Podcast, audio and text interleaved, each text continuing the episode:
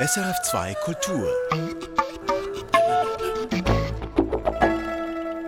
Kino im Kopf mit Michael Sennhauser.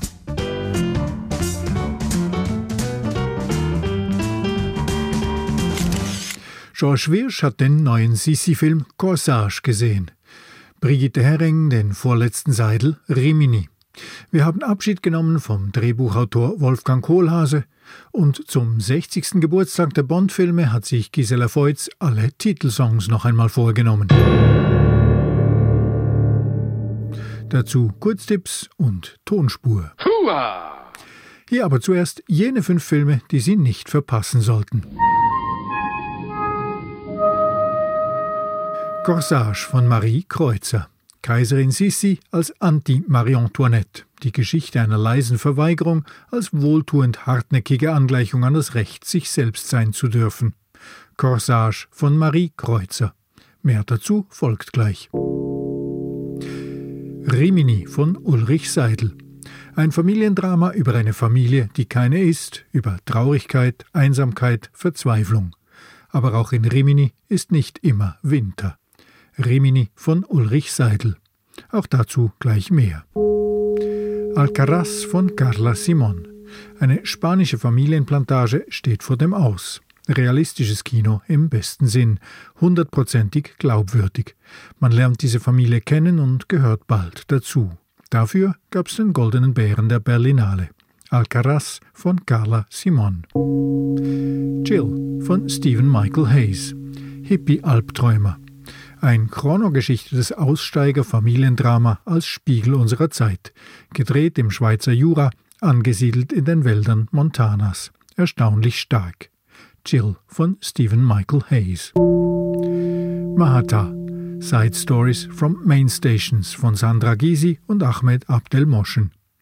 Das Getriebe der Hauptbahnhöfe von Kairo und Zürich rhythmisch aufbereitet zu einer betörenden Leinwandsymphonie.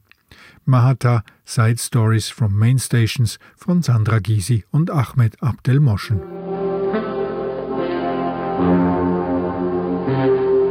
Die Tonspur, die ich heute für Sie auslege, die hat einen aktuellen Anlass, auf den wir später zurückkommen. Alright, folks, Showtime. Aus welchem Film stammt die folgende Szene? Ich versuche mir vorzustellen, was du machst. Du meinst, wovon ich lebe? Ich schreibe für Zeitungen.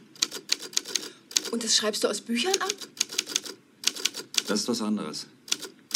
Ist es geheim? Sag mal, du langweilst dich, was? Gib zu, du hältst mich für blöd. Was soll denn das? Doch, doch. Ich habe dir doch erzählt, worüber ich schreibe. Über das Sterben. Ein Thema, das keiner bestellt hat. Gesellschaft und Tod. Nicht ganz einfach, aber die Auflösung, die folgt bald und zum Schluss wie immer auch noch im Klartext. Hua! Sisi ist wieder angesagt. Eigentlich feiert die österreichische Kaiserin Elisabeth zurzeit gar kein Jubiläum. Und trotzdem erlebt die Monarchin weit über ein Jahrhundert nach ihrem Tod wieder ein Popularitätshoch in der Bücher-, Film- und Serienwelt. Eine dieser neuen Elisabeth-Verfilmungen ist Corsage. George Wirsch hat den Film gesehen und sich mit Regisseurin Marie Kreuzer unterhalten. Ein Schlag mit dem Silberlöffel ans Kristallglas und die Festtafel setzt an zum Geburtstagsständchen. Elisabeth wird 40 Jahre alt.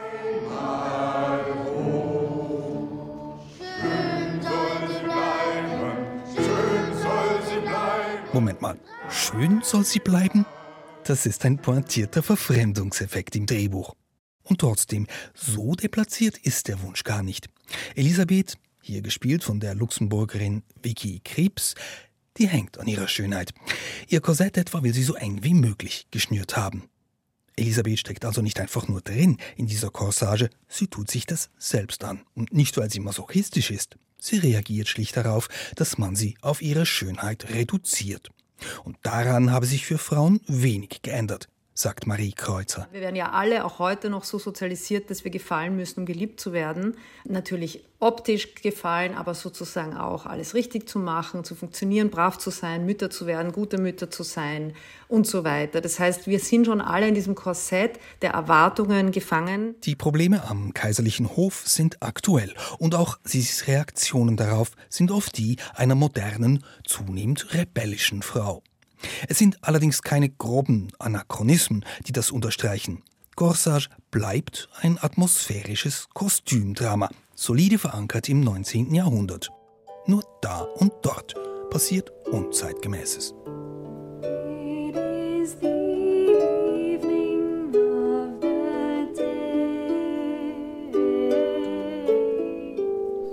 Melancholische Popmusik umrahmt das traurige Schicksal einer Monarchin, das gab's schon mal in einem anderen Film und der spielte in Versailles. Marie Kreuzer sah das als Herausforderung. Ich musste sozusagen schon in der Finanzierung öfter die Frage beantworten, wie ist das beabsichtigt? Können wir uns das so vorstellen wie Marie Antoinette von Sofia Coppola? Das wollte ich auf gar keinen Fall. Also ich muss ihr quasi dankbar sein für diesen Film, den ich überhaupt nicht mag, weil ich musste mich sehr früh gegen Marie Antoinette positionieren und erklären, warum ich das anders machen werde oder wie, wie ich das anders machen werde. Damit wäre Corsage in Kürzestform umschrieben. Diese Sisi ist eine Anti-Marie Antoinette. Sie ist eine Frau, die es beleidigt, dass sie politisch nicht mitbestimmen darf. Eine Frau, die nachts ausreitet und sich tagsüber gerne krank schreiben lässt. Man wird natürlich reden, dass du wieder krank sein musst. Ja, das macht mich auch krank. Mit einem Kilo Blech auf dem Kopf rumzustehen und mich begaffen zu lassen. Hör auf. Corsage erzählt von einem Gewicht auf den Schultern. Und ist dennoch kein schwerer Film. Es ist die Geschichte einer leisen Verweigerung und eines stillen Protests aber auch eine wohltuend hartnäckige Angleichung an das Recht, sich selbst sein zu dürfen.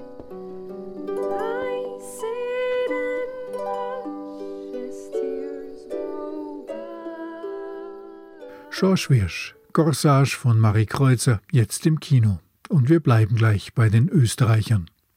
Regisseur Ulrich Seidel schaut genau dahin, wo es weh tut, ob in Dokumentarfilmen oder bei fiktiven Geschichten. Sein Stil ist unverkennbar, seine Filme wie etwa die Spielfilmtrilogie Paradies bieten immer wieder Stoff für Kontroversen und Protestaktionen. Jetzt läuft sein Spielfilm Rimini.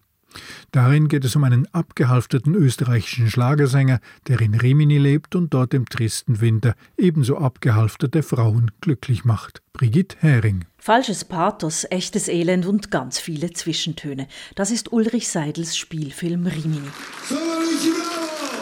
Insieme konnte will ich gehen bis ans Ende der Welt. Reggie Bravo lebt in einer etwas abgerockten Villa in Rimini, wohin er nach der Beerdigung seiner Mutter zurückkehrt. Es ist Winter, der Sommerferienort an der adriatischen Riviera ist neblig und bald werden Strand und Straßen der Ferienstadt schneebedeckt sein. In diesem tristen Winterrimini singt Richie Bravo in fast leeren Hotellobbys für österreichische Reisegruppen, meist ältere Frauen. Mach mal Piacere, ja? ja? Für euch? Piacere, come on, let's go! Piacere, das gibt's dann doppelt für die Damen, denn nachts verdient sich Ritchie als Witwentröster noch etwas zu seinen lächerlich niedrigen Gagen dazu. Sein trauriges Leben, das er im Wodka ertränkt, plätschert etwas ziellos dahin. Da steht plötzlich eine junge Frau vor ihm, seine Tochter, die er zuerst gar nicht wiedererkennt. Erkennst du mich nicht? Was jetzt? Äh Hallo, ich bin deine Tochter. Freut mich, dich kennenzulernen, Richie Bravo. Langsam, langsam, langsam. Äh. Ja, 18 Jahre ist ja. Sie will Wiedergutmachung. Geld natürlich, aber das ist nicht das Wichtigste. Sie will gesehen werden von ihrem Vater, und genau das ist unheimlich schwierig für Ritchie, der ja nicht mal mehr sich selbst wirklich sehen kann. Der Spielfilm Rimini ist in seiner Anlage mit seinen Bildern und den immer etwas zu langen Szenen wieder ein typischer Seidelfilm. Zum Fremdschämen ob so viel Groteskem im Banalen. Aber das verfliegt erstaunlich bald, weil dieser Ritchie in seiner ganzen Urgewalt als alternder Schlagersänger und in seiner Traurigkeit als einsamer Mann echt zu berühren vermag. Ulrich Seidel schrieb die Rolle dem Schauspieler Michael Thomas auf den Leib. Angezogen mit Trägerhemden unter einem Seehundfellmantel, stolziert, wankt, schlurft und singt sich dieser durch das winterlich triste Rimini. Und nach und nach entfaltet der auf den ersten Blick hässliche Ort eine ganz eigene Poesie. Manchmal springt der Film auch kurz nach Österreich, wenn Ritchie seinen dementen Vater im Altersheim besucht. Der hört und singt gern deutsche Lieder, und wenn die Lieder etwas allzu deutsch werden, so deutsch, dass sie heute verboten sind, dann singt Ritchie einfach noch etwas lauter einen Schlager von der Amore drüber. Da gehört uns Deutsch. Amore mia. Morgen die ganze Welt. Amore mia, amore, amore. Und in diesem Moment ist Ritchies Schlager für einmal gar nicht so banal. Ulrich Seidel packt viele Zwischentöne in seinen Film, der mit seinem ganzen falschen Pathos und echtem Elend berührt. Rimini ist ein Familiendrama über eine Familie, die keine ist. Ein Drama über Traurigkeit, Einsamkeit und Verzweiflung. Aber auch in Rimini ist nicht immer Winter.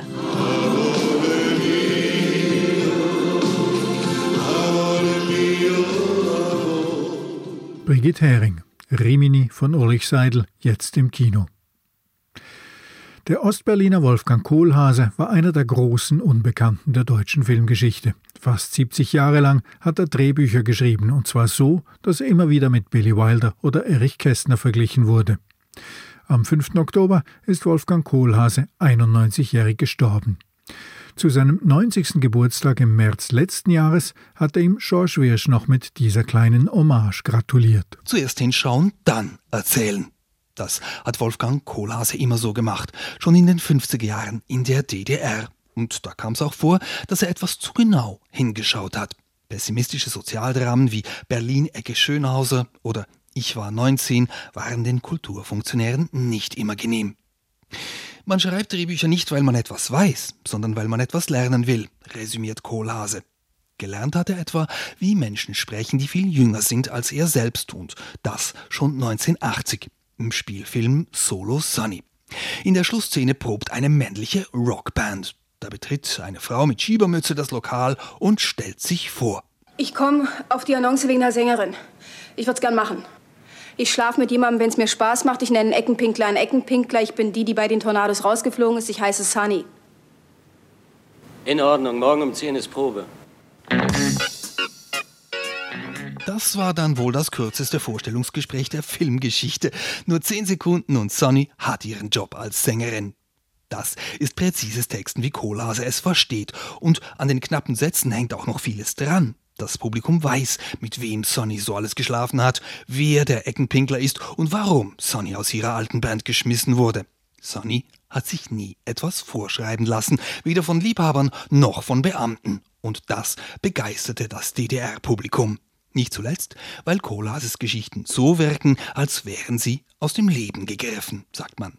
Ein Kompliment, das Kohlhase ironisch kommentiert, hier an einer Publikumsbegegnung 2014. Die amerikanischen Kolleginnen kamen und sagten, das ist ja wie im Leben.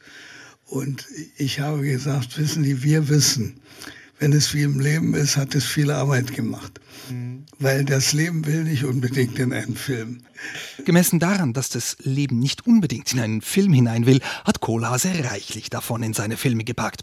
Mal heiter, mal ernst und meistens aus der Außenseiterperspektive. Studierende, Punks, Arbeiterklasse oder übereifrige Parteimitglieder, ihnen allen hat er aberwitzige Dialoge in den Mund gelegt. Und so eben auch seiner Kultheldin Solo Sunny, die hier gerade eine etwas seltsame Nacht hinter sich hat. Sunny, Sunny. Hm. Hier liegt ein Messer. Hast du das ins Bett gebracht? Wieso ich? Sunny, es gibt hier nur dich und mich. Vielleicht gibt es einleuchtende Gründe, warum du mit einem Messer ins Bett gehst. Aber dann erklär's mir doch. Ich wollte dich umbringen. Und warum hast du es nicht gemacht? Ich bin eingeschlafen. Du willst sagen, wenn du nicht vor mir eingeschlafen wärst, dann wäre ich jetzt tot? So tot es gegangen wäre. Solo Sunny, scharfzüngig und noch heute sehenswert. George Wirsch über den deutschen Drehbuchautor Wolfgang Kohlhase, der letzten Mittwoch 91-jährig gestorben ist. 60 Jahre ist es her, seit der erste Film mit dem britischen Superagenten 007 im Kino gezeigt wurde. James Bond jagt Dr. No. So legendär wie die Filme sind auch die Bond-Titelsongs. Gisela Feutz hat alle 25 durchgehört und einige herausgepflückt. Als am 5. Oktober 1962 im Londoner Kino Palladium das Licht ausgeht und diese Melodie erklingt, weiß das Publikum sofort, was es geschlagen hat. Kraftvolle Bläser, ein treibender Rhythmus, eine Mischung aus Rock, Gitarre und Big Band, das verspricht Action und Nervenkitzel, das ist aufregend, gefährlich und irgendwie auch sexy. Das berühmte musikalische Thema ist aus der Zusammenarbeit von zwei Männern entstanden, Monty Norman und John Barry. Keiner weiß besser über James Bond Filmmusik Bescheid als der Journalist John Burlingame. Er hat The Sound of Bond geschrieben. In the case of Dr. No, Monty Norman had written this fragment of a tune that was then passed over to John Barry to arrange and perform with his band. And John took that and made it sound dangerous, partly with the rock and roll sound of the time, which was that twangy guitar, but then also that sort of big band midsection, and then the sort of dark and dangerous bass line. Das James Bond-Thema wird für einen jahrelangen Rechtsstreit sorgen. Monty Norman und John Barry beanspruchen beide die Urheberschaft für sich. Erst fast 40 Jahre später, 2001, spricht der Londoner High Court Monty Norman die Rechte zu. Gewinner auf lange Sicht ist aber John Barry. Denn ihn fragen die Bond-Produzenten wieder an. Und wieder. Und wieder. Fast ein Vierteljahrhundert lang ist John Barry quasi der Bond-Hauskomponist. Er schreibt elf von den insgesamt 25 Titelsongs und prägt so den Bond-Sound wie kein anderer. Das Bond-Thema ist so wuchtig, dass es im ersten Film noch für sich alleine steht. Das ändert sich aber schon ab dem zweiten Film. So wie er beginnt, werden alle nachfolgenden Bond-Filme auch beginnen. Erkennungsfanfare am Anfang. Wir schauen durch einen Pistolenlauf auf 007, dann folgt eine erste Szene des Films und dann das Titellied. In den 1960er Jahren eine Mischung aus Jazz, Orchester und Pop.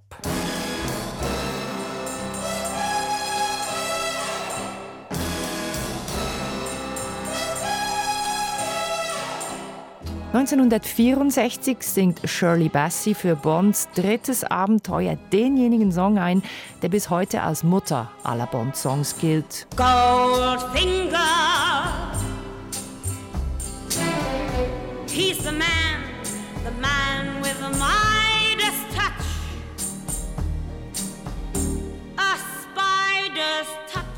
Das Spezielle daran, im Zentrum des Songs steht der Bösewicht. Das ist selten in der Filmgeschichte. Die Atmosphäre, die der Song vermittelt, Maßlosigkeit. Und das passt natürlich perfekt zu Goldfinger, im Film gespielt von Gerd Fröbe, der nichts anderes als eben Gold im Sinn hat. Der Schluss des Songs, derb, dreckig mit viel Blech und eine fulminante Shirley Bassey, die den Ton so lange hält, bis ihr schwarz vor Augen wird. Das zumindest wird sie später erzählen.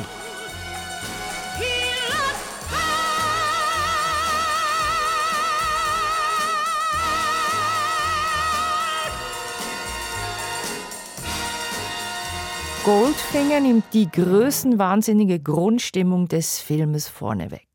Ein guter Bond-Song müsse genau das tun, sagt John Burlingame.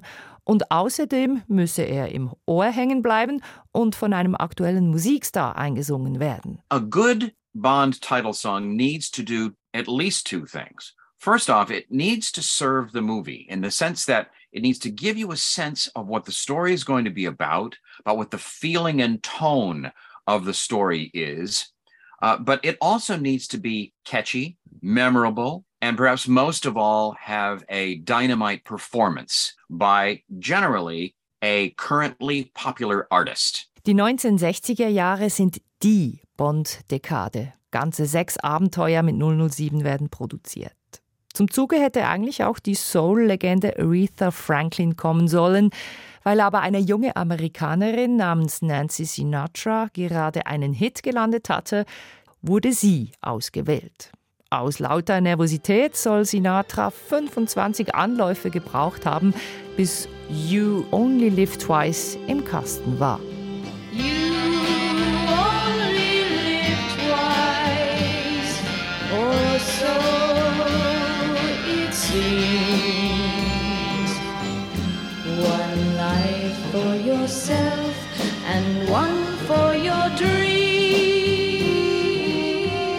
Bond-Songs werden immer schon vor dem Film herausgegeben, am Radio gespielt und gestreamt und so wird zusätzliche Aufmerksamkeit für das kommende Bond-Abenteuer generiert.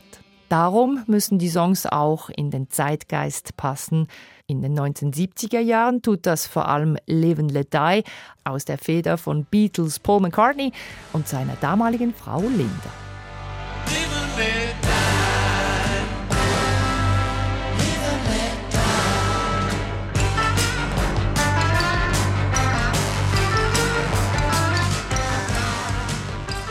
Bis Mitte der 1980er Jahre hat das Publikum erst zwei verschiedene Bond-Darsteller gesehen. In sieben Filmen Sean Connery, in den anderen sieben Roger Moore. Als 1985 im Angesichts des Todes gedreht wird, ist Moore 58-jährig. Bond brauchte eine Verjüngungskur, auch musikalisch, sagt John Burlingame. Roger Moore had been James Bond for over a decade and he was getting a little old for the part. And I think that the Bond producers at that point felt that they needed to make sure that there would be an appeal to the younger generation, particularly the MTV generation that was addicted to music videos on television. Die MTV-Generation ins Boot holen, indem man eine der populärsten MTV-Bands den Bond-Song performen lässt, Duran Duran, A View to a Kill. Meeting you with a view to a kill.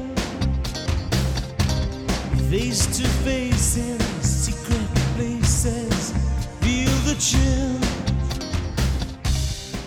Die 1980er Jahre waren nicht nur das Jahrzehnt von MTV, sondern auch von Schulterpolstern, Föhnfrisuren und Synthesizern. Das alles brachten Duran Duran mit. A View to a Kill landete denn auch auf Platz Nummer 1 der US-amerikanischen Charts und ist bis heute der einzige Bond-Song, dem das gelang. 1995 tritt zum ersten Mal Pierce Brosnan als 007 auf. Als Songschreiber werden zwei Schwergewichte aus der Welt des Pop-Rock verpflichtet: Bono und The Edge, beides Mitglieder der Band U2. Als Interpretin für ihren Song haben sie eine musikalische Naturgewalt im Visier, Tina Turner. Doch, die will anfänglich nicht. Das Demo, das ihr Bono geschickt habe, sei von lausiger Qualität gewesen, sagt Tina Turner später in einem Interview. Sie habe die Essenz des Songs nicht heraushören können. Erst als sich Bono mit handgeschriebenem Brief entschuldigte, willigte Tina Turner doch noch ein und herauskommt Goldeneye. Goldeneye, I found his weakness. Goldeneye, he'll do what I please. Goldeneye, no time for sweetness, but a bitter kiss will bring him to his knees. Die anderen Bond-Songs der 1990er Jahre geraten schnell wieder in Vergessenheit. Sheryl Crow's Tomorrow Never Dies bleibt fade, ebenso The World Is Not Enough von der amerikanischen Gruppe Garbage, zu Deutsch Müll. So nicht, sagen sich da die James Bond-ProduzentInnen und holen Madonna.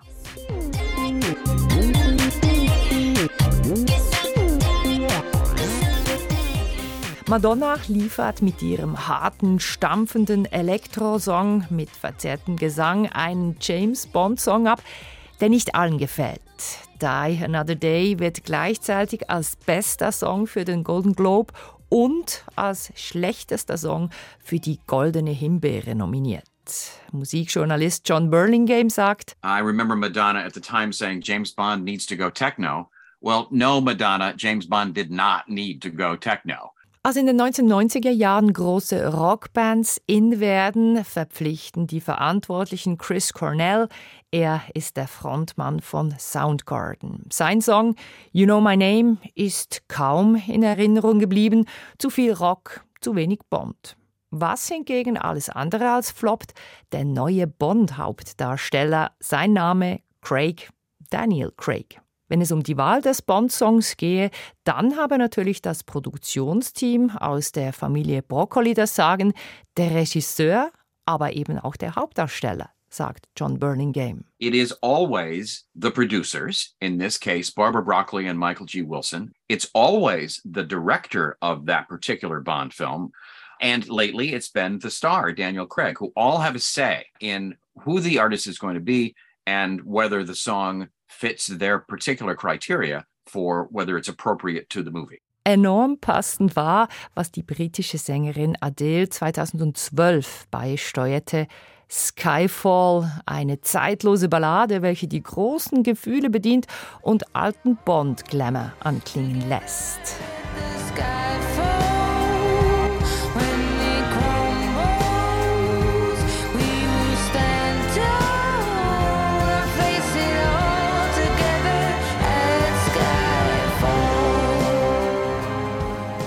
Adele stürmt die Charts Nummer 1 in Deutschland und der Schweiz, Nummer 2 in Großbritannien und Österreich, Nummer 8 in den USA und außerdem den ersten Oscar in der Geschichte der Bond-Songs. Zuletzt lieferte die erst 21-jährige Billie Eilish den wahrscheinlich traurigsten Bond-Song aller Zeiten.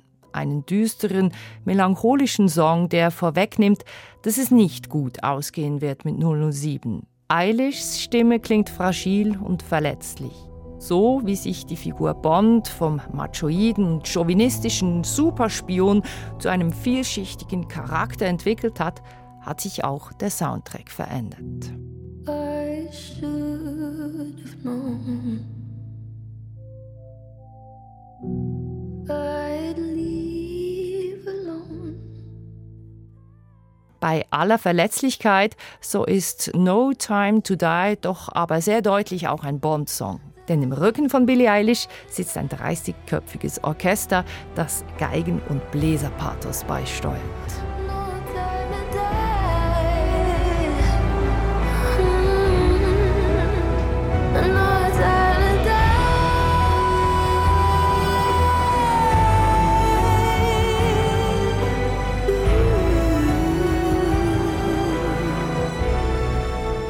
Ein James Bond-Song ist nicht einfach nur ein Song. Der Bond-Song ist die Königsdisziplin des Pop. Es ist eine besondere Ehre, ihn schreiben und performen zu dürfen und gleichzeitig ist es eine schwierige Aufgabe, den Spagat zwischen Tradition und Zeitgeist zu meistern. Wer den nächsten Bond-Song beisteuern wird und wie er klingen wird, John Burlingame sagt dazu: No one knows. Gisela Voits. Und die Tonspur von heute, die stammt natürlich aus dem von Wolfgang Kohlhase geschriebenen und zusammen mit dem legendären Konrad Wolf umgesetzten DDR-Hit Solo Sunny.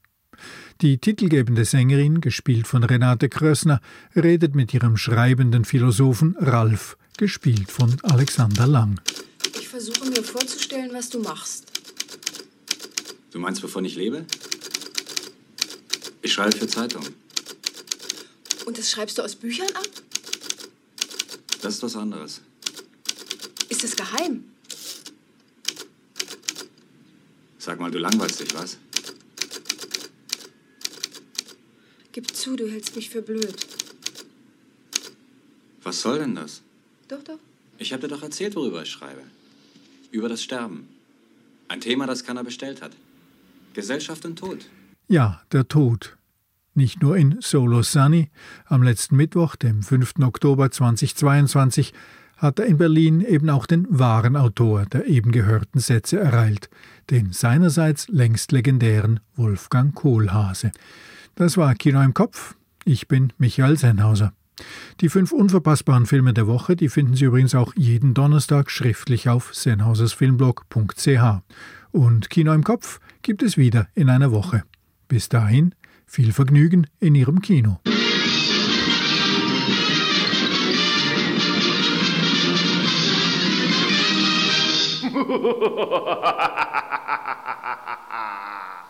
Erfahren Sie mehr über unsere Sendungen auf unserer Homepage srf.ch.